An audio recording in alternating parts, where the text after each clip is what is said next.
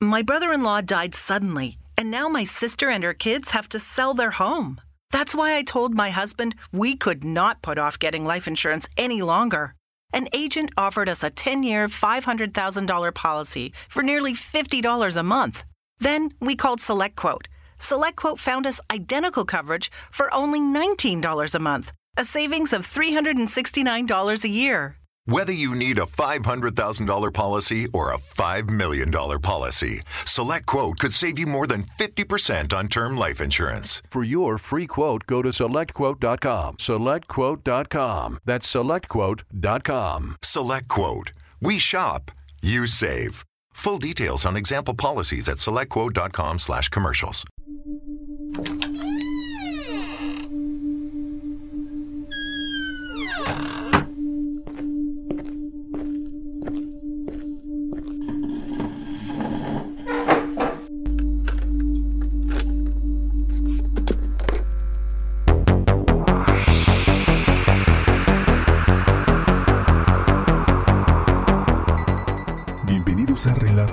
No dormir, las historias más oscuras toman vida. Comenzamos.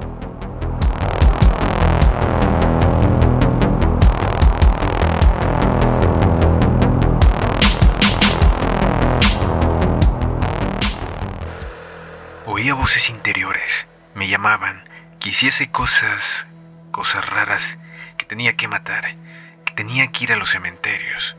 Me miraba a los espejos como si no fuera yo, no me reconocía. Llegué a pensar que podría ser un espíritu, otra persona que se había metido en mí. Antes de continuar, los invito a que nos sigan a través de Instagram. Nos encuentran como Relatos para no dormir.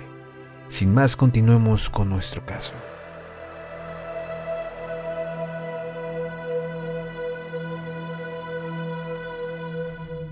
Nacido en Madrid el 24 de mayo de 1954, Francisco García Escalero residió durante toda su infancia y adolescencia a pocos metros del cementerio de la Almudena. Aquello marcaría para siempre su personalidad, así como sus gustos por la muerte y la necrofilia. De padres agricultores, estos tuvieron que dejar Zamora para emigrar a la capital. Se instalaron en la calle Marcelino Roa, número 36, donde sus vecinos destacaban los problemas constantes de aquella familia. El padre, albañil de profesión, y la madre limpiadora en una empresa trataron de dar una buena educación a Francisco, pero este siempre conseguía librarse de la escuela y hacer novillos. Se pasaba las horas paseando entre las tumbas del Camposanto, algo que molestaba a su padre. No era lo único que llamaba la atención de su extraño comportamiento. El pequeño sufría de manía persecutoria, creía que los vecinos le hostigaban y que hablaban de él a escondidas. También tenía tendencias suicidas, sentía el impulso de autoinfligirse golpes y cortes o tirarse sobre el capo de vehículos en marcha. Todo ello le costó brutales palizas por parte del padre, que trataba de enderezarlo con mano dura. Aquellos malos tratos también hicieron mella en el carácter del melancólico Francisco. No era como los demás. Hacía cosas que no estaban bien. No me gustaba estar con la gente. Me gustaba ir a sitios solitarios y se me pasaba la idea de matarme. De pequeño también me ponía delante de los coches. A los 12 años me atropelló uno. A los 14 años se escapó de casa y comenzó a beber alcohol, prácticamente un litro de vino diario. Fue una época en la que ya tenía ideas raras. Paseaba por las noches con un cuchillo. Le gustaba entrar a casas abandonadas y sin saber el por qué. Miraba por las ventanas de los pisos para ver a las mujeres y a las parejas de novios, y se masturbaba al verlos. Para sobrevivir comenzó a delinquir cometiendo pequeños robos. Uno de ellos el de una motocicleta. Le llevó al reformatorio, pero al salir en 1973 continuó con su carrera delictiva, esta vez agrediendo sexualmente a una mujer. Ocurrió en el cementerio de la Almudena, cuando Escalero asaltó y atacó a una pareja. Tras golpear al joven, violó a la chica y se dio la fuga, pero lo detuvieron poco después. Le condenaron a 11 años de prisión. La cárcel sirvió para acrecentar sus delirios, pese a no ser un preso conflictivo, sino todo lo contrario, pues siempre fue un reo modelo. Escalero llenó sus momentos de soledad con una tétrica afición. Cogía los pájaros y animales muertos que se encontraban y se los llevaba a la celda. Según él se sentía mejor. Además, se hizo varios tatuajes, entre los que destacaba el de su brazo derecho. consistía en una tumba de color azul que contenía el siguiente epitafio. Naciste para sufrir. Aquella leyenda dejaba entrever la situación mental por la que atravesaba Escalero y a la que nadie prestó atención. Tanto es así que cuando salió de prisión con 30 años, el criminal vio como su futuro era del todo incierto. Sin formación ni trabajo, sin el apoyo de familiares o amigos, sin un lugar a donde ir. El joven comenzó a mendigar y a consumir cantidades ingentes de alcohol. Esa mezcla propició que ni siquiera él mismo se reconociese. Además, la muerte de su padre en 1985 fue la gota que derramó el vaso. Ese sentimiento de frustración por no tener pasado alguno al que aferrarse le hizo estallar. A partir de aquí, inició una ascendente escala de violencia y cometió sus primeros asesinatos. Los inició el 11 de noviembre de 1987, cuando mató a una indigente a la que narcotizó, acuchilló, cortó la cabeza y violó una vez fallecida. Siempre seguía un mismo patrón. Elegía otro mendigo con el que compartía el alcohol, comprado previamente con el dinero de las limosnas. La bebida le hacía entrar en un estado de ira refinable que explosionaba en ataques violentos. Entonces se valía de cualquier objeto punzocortante para apuñalarlos por la espalda. Una vez muertos efectuaba toda clase de mutilaciones y los quemaba con cartones y colchones viejos. Solo en el caso de que fuesen mujeres, además profanaba sus cuerpos y practicaba la necrofilia. Escalero no tenía una zona concreta donde cometer los crímenes, pero sentía predilección por los camposantos o los lugares religiosos. Los restos de tres de las víctimas los abandonó en un pozo de la cuesta del Sagrado Corazón, otros en un solar de Arturo Soria, próximo a la iglesia de Santa Gema, en un descampanado en el distrito de Hortaleza e incluso al lado de las vías del tren. A Mario Román González le machacó el cráneo en 1987 a Juan Cámara Bacea lo cosió a puñaladas en 1988. A Ángel Heredero Vallejo le golpeó en la cabeza, le cortó las yemas de los dedos y lo semidecapitó cerca de una de las vías del tren al año siguiente.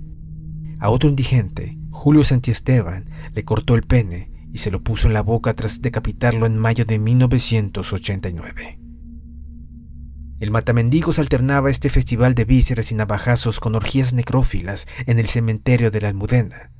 Cada cierto tiempo se saltaba la tapia del recinto para profanar tumbas, sacar algunos cuerpos y abusar sexualmente de ellos. Detrás de aquellas agresiones se escondía una sexualidad atormentada. De hecho, la policía lo pilló varias veces con las manos en la masa y lo envió al Hospital Psiquiátrico Providencial de Madrid, pero al poco tiempo volvían a dejarlo salir. Una de ellas fue el 15 de diciembre de 1990 cuando Escalero explicó a los médicos que tenía la necesidad de matar. Nadie lo creyó y continuó asesinando mientras las autoridades buscaban a otro culpable. Uno de los forenses que lo examinó, Juan José Carrasco, aseguró que el problema de Escalero es que no estaba ingresado ni recibía tratamiento, permanecía en el espacio de la marginación. Falló él, pero también el resto de la sociedad. La red sociosanitaria no supo prever ni evitar las consecuencias de su locura. Tras cada homicidio, el matamendigos forzaba su regreso al psiquiátrico y entre hípidos revelaba los crímenes. He matado a alguien, les decía, pero nadie le tomaba en serio, hasta que en 1993 intentó suicidarse, abalanzándose sobre un coche en marcha en la carretera de Colmenar. Las voces que escuchaba se lo ordenaban. Tan solo se rompió una pierna. Durante su estancia en el hospital, Ramón y Cajal relató a las enfermeras el último de sus crímenes. La víctima número 11, Víctor Criado Martí, de 34 años, un compañero del psiquiátrico al que golpeó con una piedra y quemó su cadáver con periódicos. Las voces siguen, se ríen de mí, me dicen que quieren sangre. Fue lo que dijo al doctor Carrasco. Aquella fuerza interior, como él la denominaba, lo empujaba a asesinar y ya no lo soportaba más. Suplicaba que lo detuvieran y en cuanto el personal sanitario del hospital dio parte a la policía, varias unidades se presentaron y lo arrestaron. En cinco años, Escalero actuó con total impunidad. Durante las sesiones con los psiquiatras, Escalero se mantuvo sereno y dando reveladores detalles sobre los homicidios. Lo maté. Estuvimos viviendo en un parque al lado del cementerio y tomando pastillas. Me las pedía el cuerpo para poder hablar mejor.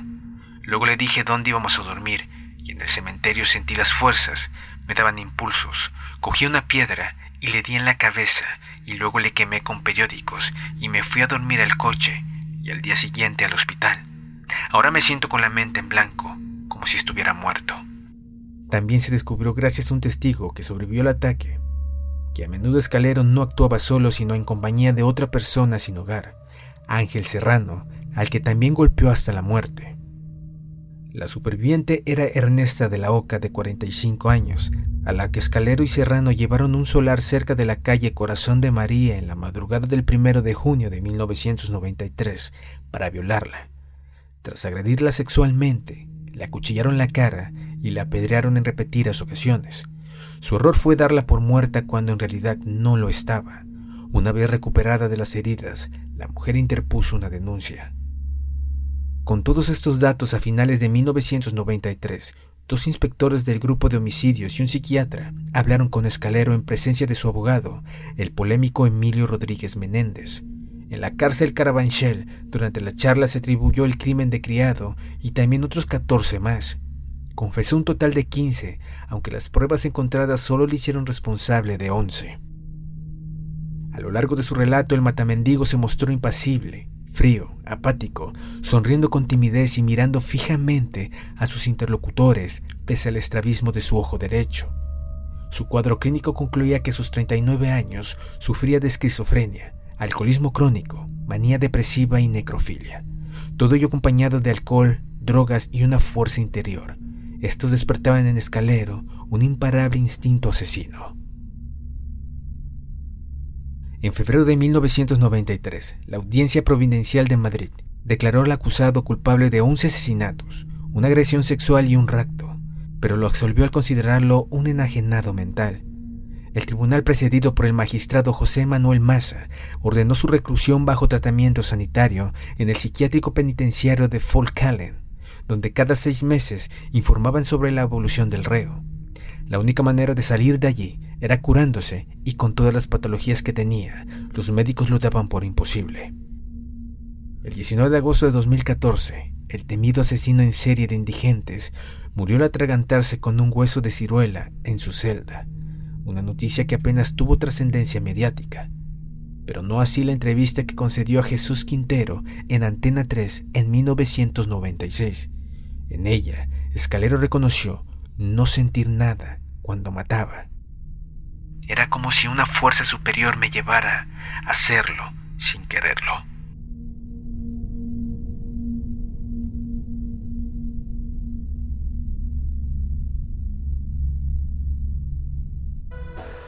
Si te ha gustado nuestro podcast, no olvides seguirnos y nos vemos en una próxima emisión.